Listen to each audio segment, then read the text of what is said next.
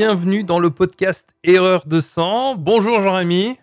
Salut David. Comment vas-tu? Eh ben ça va très très bien. C'est toujours un grand plaisir de se retrouver sur l'antenne d'Erreur de sang. Erreur de sang. Alors euh, bienvenue à tous dans ce nouvel épisode. Euh, alors aujourd'hui nous avons un sujet qui nous a été demandé par beaucoup de personnes qui est le sujet du... Jean-Rémy? Syndrome de l'imposteur le syndrome de l'imposteur chez les développeurs web. Alors aujourd'hui, euh, on va vous parler un petit peu de ce qu'est le syndrome de l'imposteur, euh, comment, comment il se manifeste euh, pour les développeurs web en général, et aussi vous partager nos expériences et un petit peu comment, bah, qu'est-ce que vous pouvez faire si vous êtes vous aussi victime de ce syndrome de l'imposteur. Alors Jean-Rémy, comment, comment toi tu définis le syndrome de l'imposteur? Excellente question.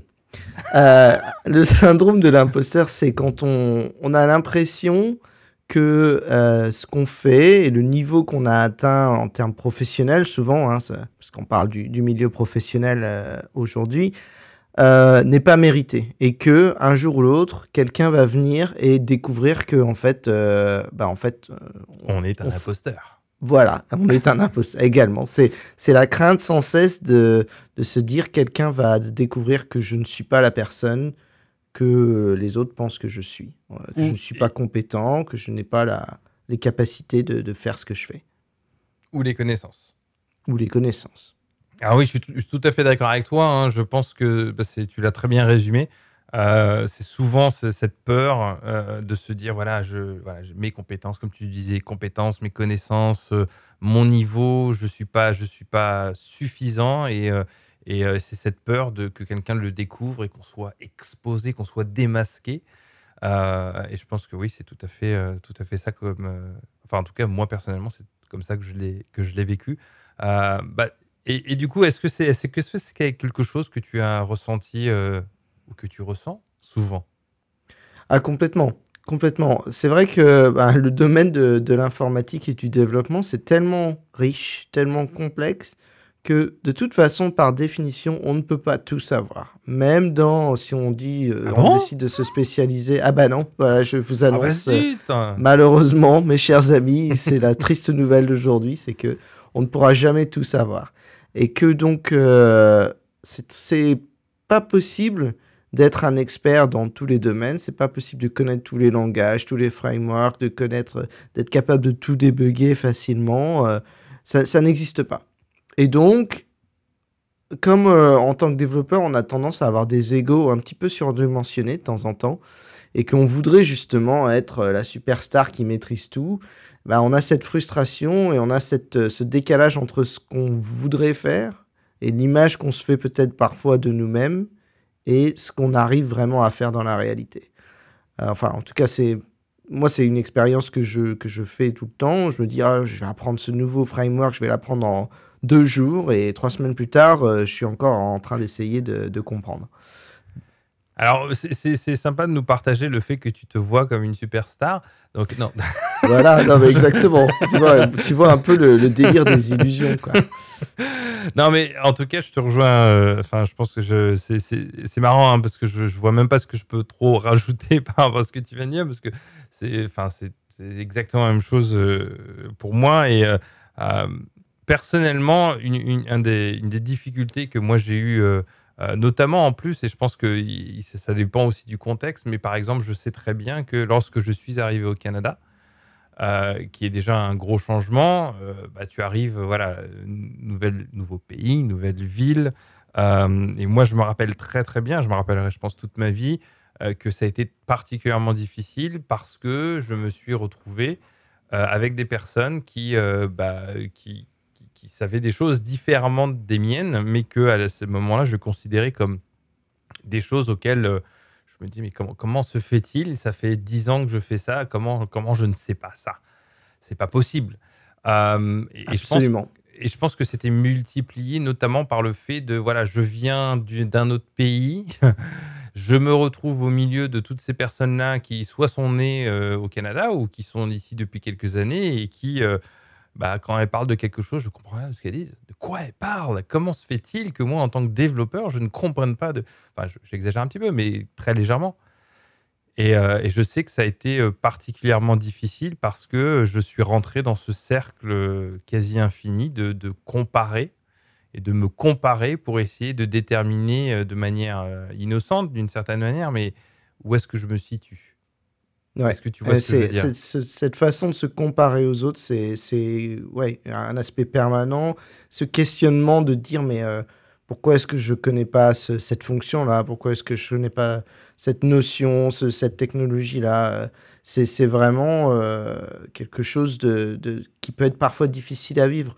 Je pense que aussi, si on le vit d'une, façon différente, aussi, ça peut aussi être pris d'une bonne façon en se disant, ah bah, ça tombe bien, je suis au milieu de gens qui connaissent plein de choses que moi je ne connais pas.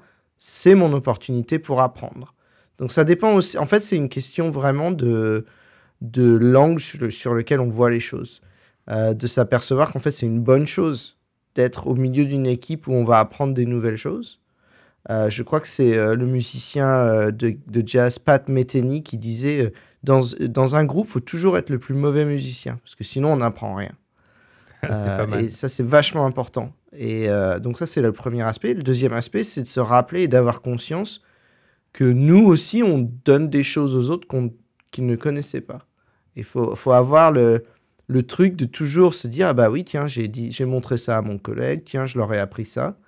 Et, euh, et donc, ça permet de se dire, bah, en fait, c'est pas qu'on connaît rien, c'est qu'on connaît des choses différentes de ce que les autres Ah là, mais tu... maîtrisent. Ah, on n'est on n'est pas potes pour rien. hein. Tu as dit le mot, tu as dit le mot qu'il fallait, effectivement, euh, des choses différentes.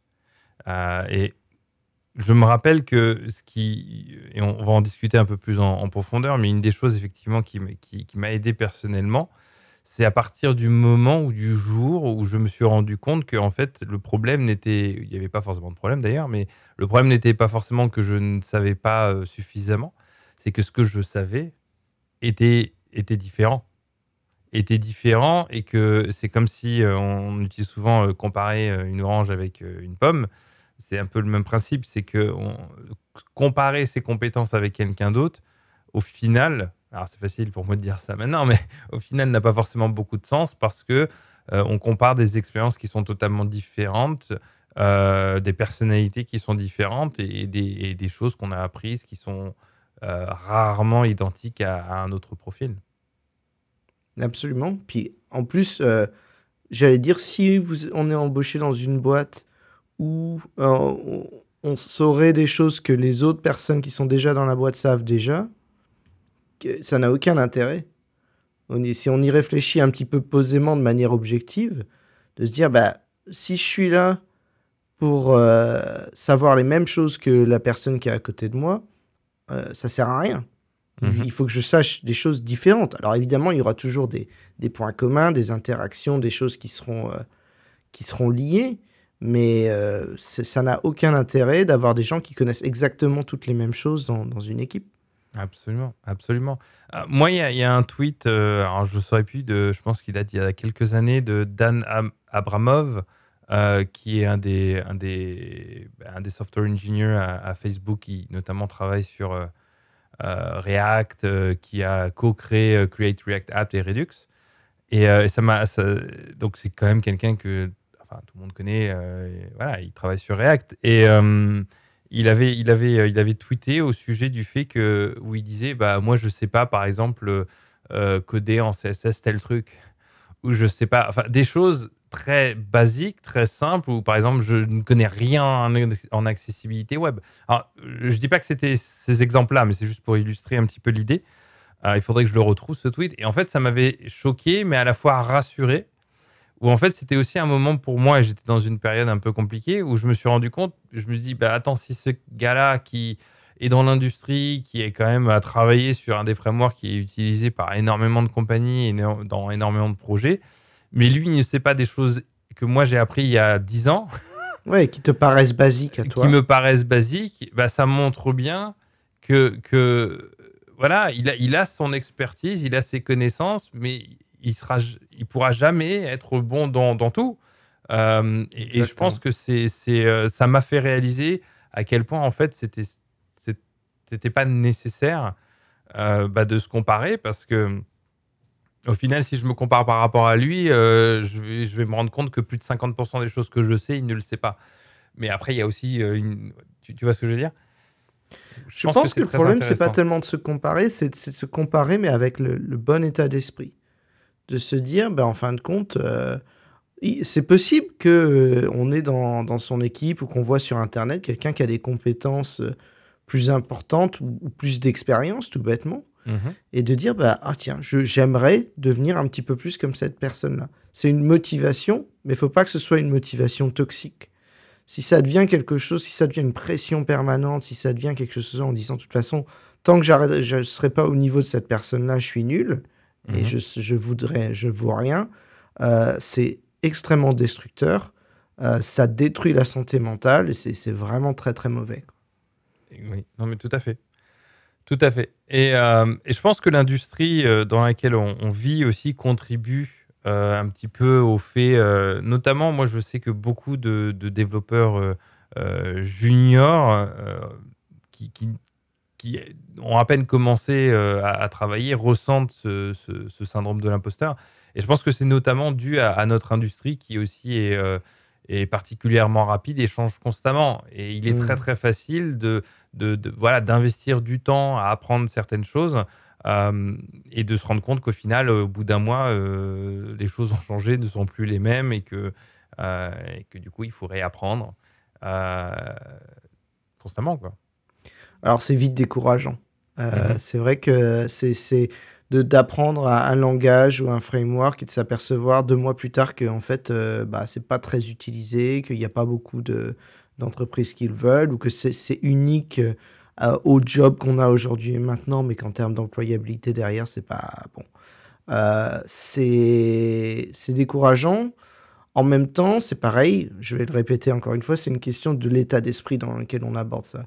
Si on se dit, bah voilà mon projet pour cette semaine, pour ce mois-ci, je vais apprendre ce framework-là, c'est une expérience d'apprentissage, c'est un truc que je vais faire pour euh, faire un, un, projet pour moi personnel ou pour le boulot bah, c'est une expérience et le prendre comme une expérience. Ça, c'est vachement intéressant. Alors, mais c'est euh... facile de le dire maintenant.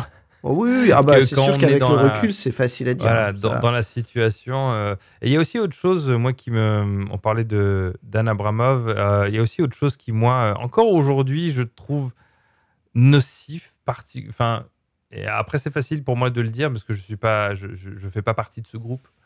Mais mais il y a un petit peu ce groupe j'aime pas appeler ça élite, mais un petit peu ce groupe de, développeurs euh, bah, qu'on voit tout le temps, qu'on voit dans, tout le temps dans les conférences, qu'on voit tout le temps publier euh, de manière extensive, euh, je ne sais même pas si on peut dire ça en français, sur Twitter et compagnie. Mm-hmm. Et donc, du coup, quand, quand on regarde ces, ces personnes-là, qu'on voit qui font des conférences, etc., on se dit, ah, mais voilà, on rêve un petit peu. Enfin, moi, personnellement, j'aimerais beaucoup hein, faire, avoir un petit peu de ça, être capable de pouvoir présenter et discuter de certains sujets à des conférences et autres. Et, et du coup, on, crée un peu cette vision idyllique euh, euh, qui, du coup, euh, fait abstraction de beaucoup de choses qui sont qui, qui, qu'on ne voit pas, mais et de se dire voilà, bah, en fait, si je veux si je veux avoir du succès dans l'industrie, il bah, faut que je ressemble un peu à ces personnes-là. Il faut que je publie tout le temps, il faut que je, je, fasse des conférences, il faut que j'écrive un, livre.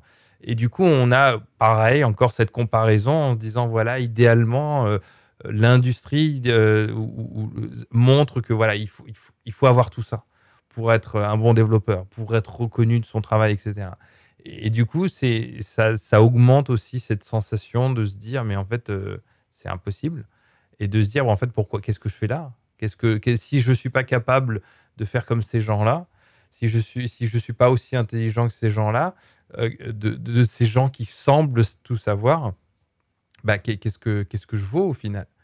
Euh, Et je pense que euh, c'est très facile et on se le, syndrome de l'imposteur, de mon point de vue, c'est pas pas quelque chose qui que qu'on a un moment particulier de sa carrière et qui disparaît et ensuite tout est acquis. je pense que ça va et vient à différents moments selon selon notre esprit, selon notre situation même euh, au niveau de notre entreprise. Moi, je sais que euh, voilà, quand on commence dans une entreprise ou même quand on, quand on fait partie de, de laid-offs, notamment en Amérique du Nord ou ailleurs, ouais. Alors effectivement, euh, enfin en ce moment, c'est assez. euh, Ah, on parle beaucoup de, de- de- des grosses entreprises de tech qui, qui euh, sont en train de licencier beaucoup de monde. Alors je vais faire une petite remarque par rapport à ça parce que je pense que c'est important de le voir. Oui, c'est vrai que ces entreprises-là sont en train de licencier beaucoup de monde, mais il faut voir aussi que c'est des entreprises qui ont énormément embauché euh, au cours de ces cinq dernières années. Et donc, en fait, quand on regarde le pourcentage de gens qui ont été licenciés par rapport au pour- de- pour- pourcentage de gens qui ont été embauchés, numériquement, c'est pas si énorme que ça. Et il y a un effet en plus loop avec le fait que ce soit reporté dans les médias énormément, euh, qui fait que, bon, faut rela- relativiser aussi. T'as t'as lu des Maintenant- articles, toi, hein, ça se voit. J'ai lu quelques articles, effectivement.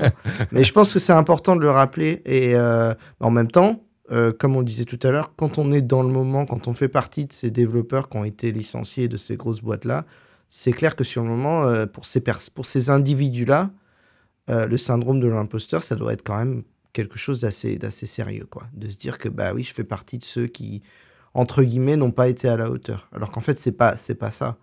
C'est pas ça. Je vais encore donner un élément pour relativiser ça.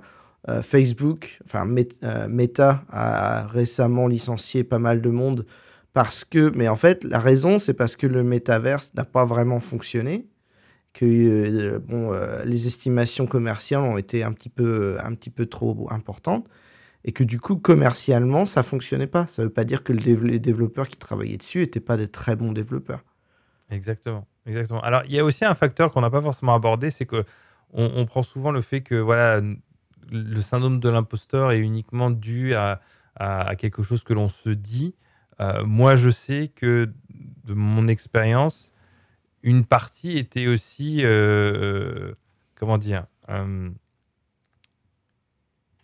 de, un de mes collègues contribuait, je ne sais pas comment exprimer ça, mais contribuait aussi à que ce syndrome se, se, se développe d'autant plus. Donc ça venait en grande partie de moi et de ce que je pouvais avoir en tête, mais, mais l'influence ou, ou parfois les, les gestes et les, les, les dires et autres des gens autour, de ses Ou collègues ou choses autres, qui ne sont pas dites. ou des choses qui ne sont pas dites peuvent aussi contribuer. Alors là, on a beaucoup moins de, de- de maîtrise hein, sur ce genre Mm. d'éléments, mais peuvent aussi contribuer à renforcer ce sentiment que l'on développe le soi-même. Et je pense qu'il C'est une très... expérience que j'ai faite aussi Voilà. avec euh, un supérieur hiérarchique euh, qui, qui me disait Oh, il faut que tu poses plein de questions, mais en même temps, une fois que je posais la question, la réaction que j'avais en face était plus euh, du mépris, plus du, euh, du genre Mais pourquoi tu sais pas déjà ça Ce genre de choses.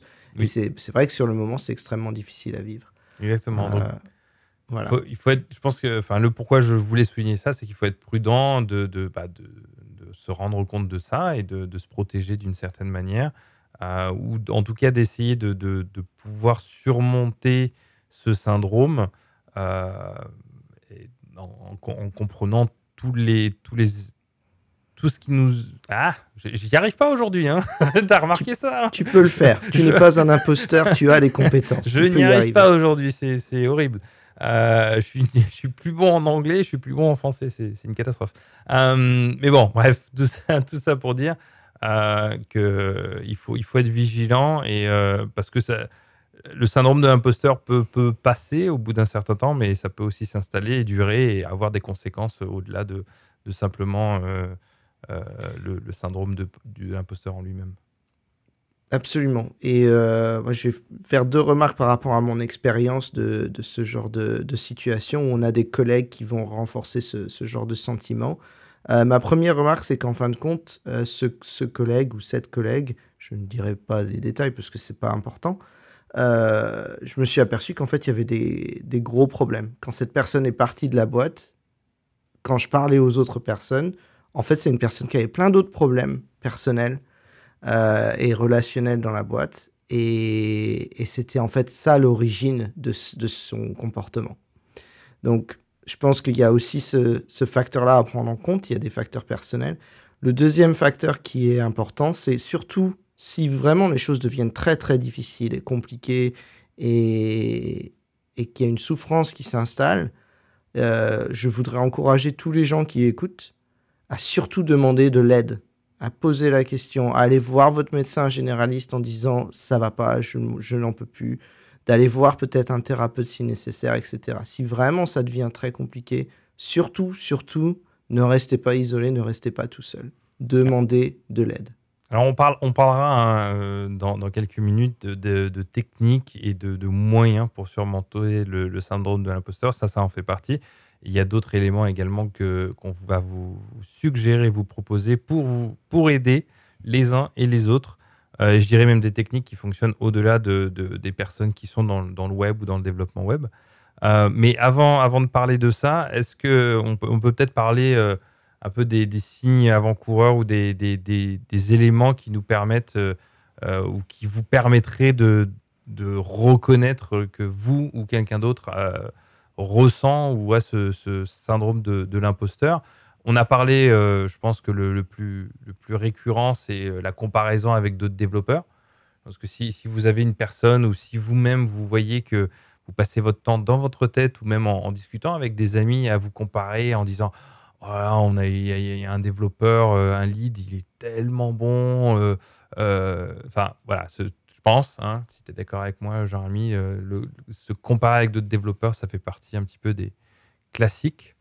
Absolument. Il y a aussi être, si, si, on est promu, si on a une promotion, si on devient lead ou manager. Ou même simplement obtenir son premier poste. Oui, oui, tout à fait. Tout bêtement. Hein. Tout à fait. Tout bêtement, et de se dire, bah, en fin de compte, est-ce que vraiment je mérite d'avoir ce poste? Euh, Est-ce que je mérite cette promotion? Est-ce que je vais pas tout planter? Est-ce que euh, est-ce que j'ai les compétences? Est-ce que j'ai les compétences de base pour pouvoir euh, pour pouvoir effectuer oui, faire faire le boulot quoi Absolument, absolument. Alors enfin la réponse à ça, je dirais, c'est bah, les recruteurs. Il faut beaucoup d'argent pour recruter quelqu'un. C'est beaucoup d'investissement pour recruter quelqu'un qu'on va promouvoir après. Euh, donc, ce qu'il faut retenir, c'est que bah, déjà, si vous avez, si vous êtes embauché pour quelque chose, c'est que l'investissement, il y a une réflexion derrière et que on a vraiment vu vos compétences. La deuxième chose, si vous êtes promu, par définition, c'est que on vous fait confiance et que votre euh, manager pense que vous êtes capable de faire ça. C'est une marque de confiance.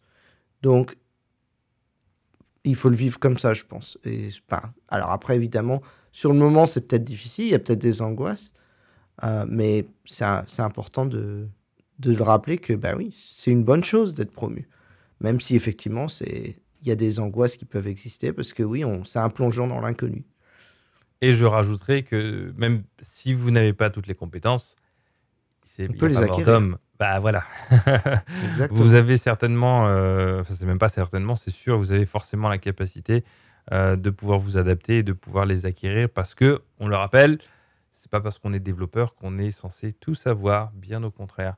Euh, alors il y a aussi, il y a aussi un, quelque chose qui peut, qui peut favoriser de ressentir ce syndrome de l'imposteur, c'est lorsque l'on est issu de parcours euh, atypiques ou qui sont hors, euh, hors diplôme euh, ou école. Donc, si, si vous n'avez pas de, de diplôme d'ingénieur, il y a, y a beaucoup de chances que vous ressentiez bah, un manque de ne pas être à la hauteur ou autre. Et ça, c'est vrai que c'est une des particularités, une des chances en fait de notre, de notre milieu professionnel, c'est qu'on a beaucoup de gens qui ont fait des choses très intéressantes et qui gagnent très bien leur vie sans diplôme.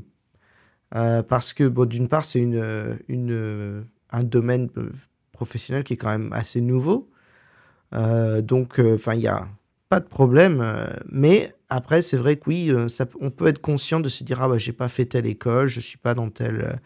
Et, et d'ailleurs, je voudrais souligner, il y a quand même une différence culturelle assez intéressante entre le monde anglo-saxon et, et, la France sur cette question-là. Euh, la France, on est très très très branché diplôme. Si vous n'êtes pas dans la bonne école en France, c'est même pas une question que vous aurez le sentiment de l'imposteur, mais je pense qu'objectivement, c'est quand même plus dur d'obtenir un poste. ah oui, euh, euh, j'ai été surpris de voir des commentaires, je crois que c'était sur Twitter. je ne sais plus sur quelle plateforme c'était. Euh, oui, je fais un petit haha parce que euh, Jean-Rémy aime, beaucoup passer son temps sur Twitter. et... C'est une maladie, il faut que j'arrête. mais c'est vrai que j'ai, du coup, tu vois, j'ai vu, j'ai vu une personne qui disait ah, mais non, mais si tu n'as pas de diplôme, tu peux pas, tu peux pas faire du développement web. du coup, j'ai même pas réagi parce que ça ne servait à rien. Petit clin Moi, tu vois, j'aurais sauté dessus. Il est où ce tweet parce que, je m'en occupe tout de suite. mais il me, il me semble que j'ai quand même apporté une réponse, mais, mais juste en me mettant dans le contexte, en disant ça peut être le cas, effectivement. Euh, mais, euh, mais ça dépend du pays, ça dépend de, de, où vous vous trouvez. Et mm. je pense que c'est une chose, euh, une chose, c'est toujours à mettre en, perspective. Mais comme tu le disais très, très justement, le, le, la France ou l'Europe en général n'a pas forcément la, la, même vision par rapport à, ça. C'est vrai que la, France, typiquement, je pense que ça ah change légèrement. J'espère. je... Bah, comme je disais, on est quand même dans un domaine où on a la chance. D'une part, il y a quand même de la demande encore, malgré tout. Euh, donc forcément, il n'y a pas assez de volume de, candidats qui viennent des écoles pour remplir tous les postes. Et puis deuxièmement, c'est un, milieu qui est quand même très influencé par le pragmatisme anglo-saxon. Et où donc bon, les entreprises commencent à s'apercevoir que bon, euh, oui, euh, on, peut, on peut être développeur sans avoir de diplôme. C'est tout à fait possible, il n'y a pas de raison. Euh, maintenant, je pense que c'est plus sur le, début de carrière où c'est un peu difficile d'avoir son pied dans la porte, pour dire les choses comme ça. Mais une fois qu'on a une expérience, qu'on a des choses à montrer, etc., je pense que les choses sont un petit peu plus simples, un petit peu plus faciles en France pour l'évolution de carrière. Oui, je suis tout à fait d'accord avec toi. moi, j'aimerais citer un petit peu aussi, parce que j'ai beaucoup d'étudiants de différentes écoles en France. Euh, je ne devrais pas, mais je vais citer une des, écoles euh, où les étudiants me contactent le plus, c'est l'école O'Clock, euh, qui, est, qui, est bah, qui donne une formation sur plusieurs mois. Il me semble que c'est six mois, j'ai des doutes à vérifier sur leur site. et, j'ai beaucoup de personnes justement bah, qui font cette formation-là. Euh, et même d'autres formations dans l'espoir forcément de, trouver un, travail. Et, je pense que ça peut être, euh, euh, dans certains cas, ça peut se passer très très bien, mais c'est vrai que ça peut ne pas forcément être évident de se dire comment moi, après six mois, au bout de six mois, sachant que que ce soit le, au CLOC ou d'autres écoles, on vous donne des bases, on vous donne pas forcément tout. Il y, a beaucoup que vous devez vous-même apprendre et, vous former. Et c'est vrai que euh, lorsqu'on a la chance de pouvoir passer des entretiens et d'être pris dans une entreprise, il y a de fortes chances qu'au début, lorsque vous allez participer à vos premières réunions, à vos premières euh, grooming sessions et autres, vous allez vous dire mais qu'est-ce que je fais là? Je ne comprends pas la moitié de ce qu'il raconte. Euh, mais, mais on y passe tous et c'est normal et, et c'est aussi une, une, occasion de, de montrer votre flexibilité et votre capacité d'adaptation. Et puis c'est vrai dans tous les métiers. Hein. De toute façon, tous les jeunes professionnels, euh, ils arrivent, bon, bah, on se sent un peu perdu, on se sent un petit peu... Bon, ça, ça fait partie aussi du parcours. Alors c'est vrai que comme dans l'informatique, ça bouge quand même plus et qu'il y a plus de changements, bah, on a des cycles, comme tu disais, on a des périodes où peut-être on est peut-être plus sensible à, à, ce syndrome. Maintenant, je pense qu'avec l'expérience, on peut trouver des techniques et des, des façons de, de gérer ça et peut-être d'utiliser ce, syndrome ou les signes avant-coureurs du syndrome de l'imposteur comme, comme des outils d'évolution. Euh, donc, qu'est-ce qu'on peut faire justement pour, euh, pour essayer de, de, passer outre et de, et de combattre ce, syndrome de l'imposteur pour en faire quelque chose de positif Est-ce que tu as quelques idées, David? Alors moi je commencerai, euh, je pense qu'il y, a plusieurs choses qui peuvent être tentées, mais moi je pense qu'en règle générale, le premier conseil que je donne, c'est c'est être reconnaître qu'on ne peut tout simplement pas être un expert dans tout. Et, c'est triste à dire, mais il faut, l'accepter. Accepter qu'en fait, euh, euh, on a beau passer des heures, on a beau être passionné, euh, on, est, on est humain avant tout, et que on peut éventuellement décider d'avoir une, expertise, une ou plusieurs expertises, mais, on ne saura jamais tout. Euh, et je pense que l'acceptation euh, fait partie euh, des premières étapes pour que ce syndrome de l'imposteur s'estompe et qu'on puisse un peu mieux vivre les choses. Oui, c'est le début de la sagesse, d'accepter ses, ses, limites et de savoir que, ben voilà. après, on a, on a peut-être aussi des points faibles ou des choses qui nous font un petit peu peur, qui nous, qui nous inquiètent un petit peu. Euh, donc ça peut être aussi une bonne indication de dire, mais est-ce qu'il y a peut-être ce domaine-là m'inquiète un peu parce que je n'ai pas les connaissances? Est-ce que je peux peut-être pousser un petit peu pour être un petit peu plus confiant et avoir cette, euh, cette certitude en fait? Un, truc qui est intéressant de dire, c'est que la confiance, elle ne vient pas en essayant de se convaincre avant de faire les choses. La confiance, elle vient en essayant, en faisant justement les choses. Même si on va faire des erreurs, même si on va se planter, c'est pas grave. C'est pas grave. Tout le monde se plante. Le tout, c'est de le faire de manière constructive et d'apprendre de ses erreurs se mettre en action, c'est ce que je, recommande très souvent aux gens qui sont dans des situations euh, euh, ou qui sentent, euh, ressentent le syndrome de l'imposteur. C'est vous pouvez choisir d'être contemplatif et d'observer la situation, d'observer un petit peu vos pensées et vous dire tout un tas de choses. Mais le meilleur moyen, c'est de ne pas stagner, de ne pas, s'arrêter à, observer, mais de, se mettre en action. Moi, je sais que euh, par le passé, une des, choses que j'avais l'habitude de faire, c'est euh, euh, lorsque je ressentais un petit peu ce doute, c'est tout simplement de travailler sur mes propres projets.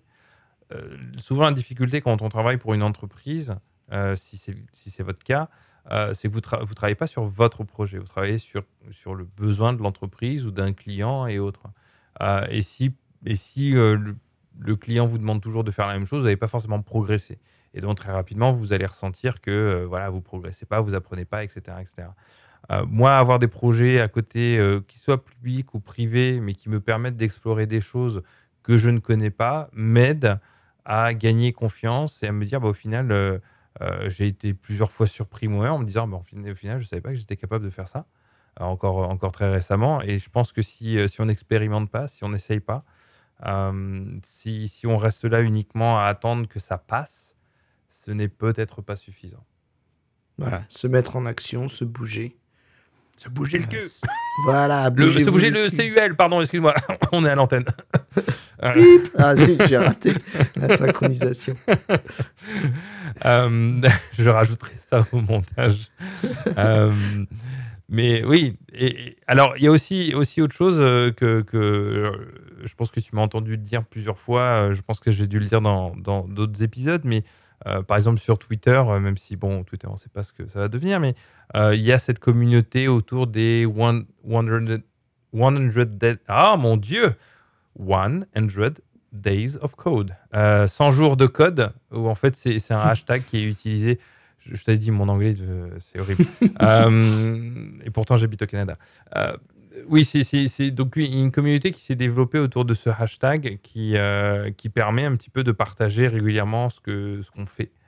Euh, et ça, c'est quelque chose que j'ai recommandé à beaucoup de beaucoup d'étudiants, beaucoup de juniors euh, ou des gens qui apprennent à coder. C'est bah, essayer de trouver une communauté ou une cause auquel ils peuvent se rattacher, qui va les, permettre un petit peu de se motiver de voir qu'en fait, euh, les gens font des choses différentes, ils apprennent des choses différentes et qu'au final, euh, on sait des choses. Exactement. Donc, euh, trouver des, des, gens qui vont vous encourager, des gens qui vont vous motiver, qui vont peut-être vous pousser un petit peu à, prendre, à mettre les choses en action, à vous bouger un petit peu les fesses pour, pour, pour agir, pour avancer. Hein. Voilà, c'est important d'aller trouver une communauté en ligne ou, en réel. Il y a peut-être des groupes d'utilisateurs ou des meet-up locaux qui existent pour rencontrer les gens dans la vraie vie. N'ayez pas peur, vous pouvez rencontrer des gens dans la vraie vie. On n'est pas obligé de rester tout le temps sur son ordi. Non non, je veux pas sortir. Il y a des vrais gens. Ah, au secours. En plus, il y a du soleil. Je sais pas ce que c'est. Ah, euh, non, non, s'il te plaît, parle pas des sujets qui fâchent parce que le soleil. Euh, ça fait il n'y a plus de soleil au Canada. non, ça fait une éternité que je ne l'ai pas vu. Tout le monde déprime. Alors, s'il te plaît, parle pas de soleil. D'accord. Euh, bon, après, en Angleterre, c'est pas mieux non plus. Donc, bon, on va, on va pas, oh, Nous, on voit le soleil. Par contre, on sky les miches. Hein. Non, bah nous, c'est les deux. On voit pas le soleil, on se connaît. Euh, mais alors, oui, tu parlais des, gens, mais il y a aussi, euh, bah, j'en parle à chaque fois, mais il y a aussi des mentors hein, que vous pouvez, euh, alors, voilà. que vous pouvez contacter. alors, si vous allez sur adplist.com slash mentors slash the David Dias, T-H-E David Dias avec un S, vous y, vous, vous m'y retrouverez. Alors, Jean-Rémi, je, je te vois d'ici. Non, non, ne t'inscris pas sur la plateforme. J'ai un referral link à t'envoyer. Donc, ne t'inscris pas sans que je t'ai envoyé le referral link parce que voilà, je gagne rien, mais juste des points. Donc, bon, bref. Bah, on pourra mettre ça sur les, les show notes de cet épisode. Oui, mais ah, je crois que je le mets à chaque fois, donc ça, Très les, bonne gens, idée. les, gens, les gens le savent. Euh, mais oui, et donc il est, il est tout à fait possible aussi de trouver des gens, des personnes en ligne, des mentors, euh, qui vont aussi pouvoir vous guider, vous aider euh, à reprendre aussi confiance en vous et vous donner un peu bah, un complément des techniques que l'on vous propose et qu'on vous partage, euh, qu'on vous partage aujourd'hui. Est-ce que tu as d'autres choses, d'autres idées qui peuvent, qui peuvent aider à surmonter un peu ce syndrome de l'imposteur ou des choses que toi, tu as, essayé ou que tu as fait par le passé qui t'ont aidé? Bah, je pense que ça peut être utile de se recentrer sur des choses essentielles aussi et de se dire que, bah, en fin de compte, le fait de se détacher pendant quelques, pendant quelques temps du, travail, euh, ça fait aussi du bien. Donc, euh, prenez le temps aussi de vous, de vous détendre, vous poser, d'aller euh, faire un tour dehors, de passer du temps avec vos amis, avec votre famille, pour, pour recharger les batteries. Et puis, vous verrez que, bah, en fait, en revenant sur les problèmes, vous aurez peut-être trouvé la solution dans votre inconscient sans vraiment y réfléchir. Le nombre de fois où j'avais un bug qui m'a cassé les pieds pendant toute la journée, que j'ai arrêté, que je suis revenu chez moi et que le lendemain matin, j'avais la solution dans la tête directement, bah, c'est une expérience très très commune. Oui, en général, moi, je dors et je... c'est pendant, pendant mon sommeil. Voilà, là, voilà, voilà, prenez le temps de dormir. Non, mais c'est important, hein, la, la santé pour la santé mentale, dormir bien, manger bien, euh, faire un peu de sport, c'est hyper important. Et n'hésitez euh, pas à appeler euh, Docteur Duboc. Docteur Duboc, donnera- voilà, Qui vous pour, donnera, les prochains conseils santé. Alors, tu, tu m'as fait rappeler quelque chose, et je pense qu'on va, va pas tarder à, à terminer cet épisode, mais on, parlait, on parlait des euh, dans les grandes boîtes et autres, et, et ça m'a, j'ai lu quelque chose, c'était ce matin, il me semble, euh, qui est très très vrai et que, et que j'ai appris euh, de, de par les expériences que j'ai eues ici au Canada, euh, de, de se rappeler que lorsque l'on, lorsque l'on travaille, c'est pas une relation c'est pas une relation qu'on a avec l'entreprise, c'est une, c'est un une relation de business, pas une relation relation, je sais pas comment comment en anglais ça passe mieux qu'en français, mais C'est une relation conditionnelle. C'est-à-dire que tant que vous résolvez un problème pour votre employeur, la relation continue. oui, Quand non, il n'y a que plus là, de là où problème voulais- ou qu'il n'y a plus les moyens, ben, c'est fini. Là où je voulais insister sur le, sur le côté business, sur le côté euh, où effectivement, en fait, on, on- on parle souvent de culture, de ah, l'entreprise c'est une grande famille, mais non, ça ne l'est pas. Oui, je pense qu'il faut prendre un peu de distance avec il faut, ces, voilà, ces il faut, il faut prendre la distance. Alors, ça ne veut pas dire que vous n'allez pas vous, vous travailler avec des gens, que, que, que vous allez créer des relations avec ces personnes. Je parle bien de personnes, que vous allez même être amis avec certains de vos collègues. Ça, c'est une chose. Mais l'entreprise reste une entreprise et la relation qu'on a avec une entreprise est une relation de business. Mhm. Euh, parce que là, je, je connais pas mal de personnes euh, qui travaillent chez Microsoft, euh, chez Google. Euh, J'étais un peu choqué de- de- d'avoir une des personnes que je connais qui travaille depuis ouf, au moins 15 ou 20 ans, euh, bah, qui a fait partie de, des, des 12 000 personnes là, qui ont été, euh, qui ont été euh, remerciées par Microsoft. Et c'est vrai que ça m'a un peu choqué sur le, moment parce être que dur. hein. cette personne-là a incarné les valeurs de Microsoft. Enfin, c'est ça. je te dis, 15-20 ans, tu vois, c'est le, le web. et euh, et c'est vrai que ça m'a un peu surpris et j'essaie de me mettre un peu à la place de cette personne-là où je me dis, euh, qu'est- qu'est-ce que ça fait? Enfin, c'est une relation. Parce que c'est c'est 15-20 ans, ça peut être une relation. Une relation, euh, tu vois, euh, personnelle. Et, euh, et, et moi, j'espère que ces personnes-là. euh, moi, j'ai même répondu et, et- et à, un de ces posts où je parlais de la culture de, de se faire virer. Où en fait, on parle beaucoup de, de culture, mais c'est un, un autre thématique, mais on parle beaucoup de culture quand vous rejoignez une entreprise. Ah oui, notre- on est ouvert, on est inclusive, on est ci, on est ça. Par contre, à partir du moment où vous faites partie de l'entreprise, cette culture n'existe plus. Et alors qu'on devrait plutôt être dans un modèle où on, a une culture qui, va jusqu'à vous aider à transitionner vers la suite. Et là, on pourrait appeler de culture un, peu plus inclusive. Mais ce sera le thème du- d'un autre épisode. on va pas se lancer là-dessus aujourd'hui. Mais Absolument, c'est un, thème important. Et bon, gardons, gardons la tête froide et rappelons-nous que tout ça, c'est le milieu du travail.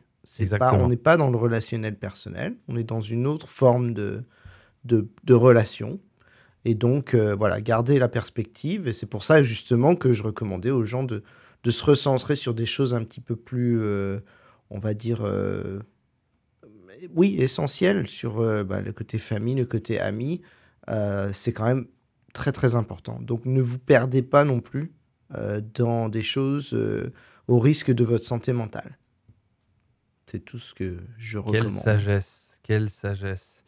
Alors, sur ces, euh, sur ces beaux mots, alors petit rappel quand même, hein, n'hésitez pas à euh, consulter le site erreur200.com. Vous pouvez nous retrouver, vous y retrouverez les, euh, les épisodes des, des, différents de notre podcast, des différents épisodes, des différents derniers, je vais y arriver, des, des épisodes passés hein, de notre podcast, voilà. Vous y retrouverez également sur Erreur de sang. Précédemment. Et vous y retrouverez également un lien vers les différentes plateformes, alors que ce soit Spotify, euh, où euh, en fait on a le, une grande majorité de nos auditeurs euh, et nous écoutent sur Spotify. Spotify, Apple Podcast, Google Podcast et, d'autres. Donc n'hésitez pas à y accéder, à vous abonner, à nous poser vos questions. vous pouvez nous trouver que ce soit sur Twitter ou les autres plateformes des réseaux sociaux. Donc n'hésitez pas. On, je pense qu'on on se retrouve très bientôt, très vite pour de nouveaux épisodes. Alors on vous promet pas une année euh, avec des épisodes euh, toutes les semaines, mais euh, comme d'habitude, on fera de notre mieux pour, pour pouvoir un petit peu vous partager nos conseils, nos astuces par rapport à nos expériences et, aux, thématiques qui vous intéressent et vous passionnent. voilà, Jean-Rémy, je te dis à, très bientôt. Merci en tout cas pour aujourd'hui et, et à, très vite. C'est toujours avec grand plaisir et à très bientôt. Salut. Salut. Ciao, ciao. À bientôt.